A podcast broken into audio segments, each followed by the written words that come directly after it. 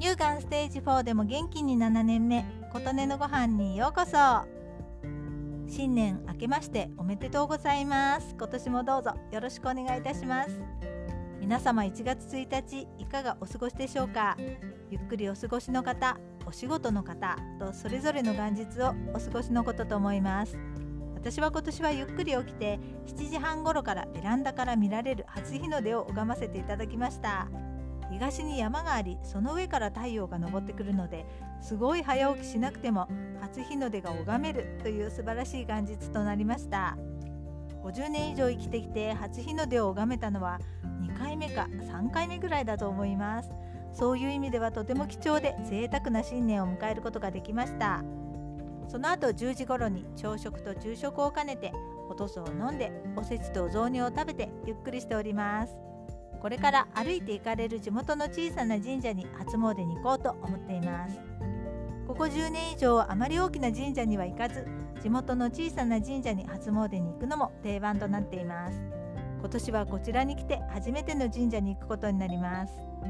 地元の神社もお正月にはいつもより人がお参りに来ていてかといって混み合うわけではなく神聖な気持ちにもなりますし良いなぁと思っています。今年はゆったりしたお正月を過ごしていますが以前スーパーで働いていた時には元日から出勤したこともあります。お年玉企画のくじ引きのイベントのお手伝いをしたりしました。それはそれでみんなが休んでいる時に仕事している特別感のようなものもありました。何でも経験できることって素晴らしいことですよね。ちょっと話がずれますがやっぱりくじ引きとかああいうものって欲のない人が当たりを引くんだなぁと感じることが多くありました。子供とかが大きな当たりを引くことが多いんですよ。商品券1万円分とかを引いて大人は大喜びなんですが当の子供は外れの人がもらえるうまい棒の方が良くて腑に落ちていないとかがよくありました。お正月働くのとお休みとどっちがいいかというと私はお休みがいいかなと思いますが働いた経験もやっぱりあってよかったと思います。人生っていろいろ経験することが財産になるんだなと思っています。一見マイナスに見えることも後々あれがあってよかったと思えることってたくさんありますよね。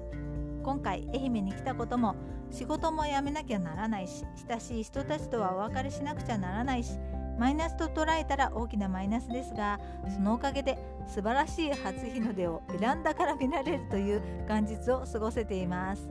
自分で変化していくのはなかなか難しいので嫌おうなしに変化させられるって実はすごくラッキーなことだなぁと日々感じています。皆さんも一見マイナスに見える環境に直面したらその先に明るい未来が待ってるんだと思って今を楽しんでみたらいかがでしょうか。その場に立つからこそ見えてくるものもたくさんありますよね。きっと素晴らしい人生がその先に開けていると私は思っています。今年も皆さんにとって素晴らしい一年となりますように。あなたの元気を祈っています。琴音のありがとうが届きますように。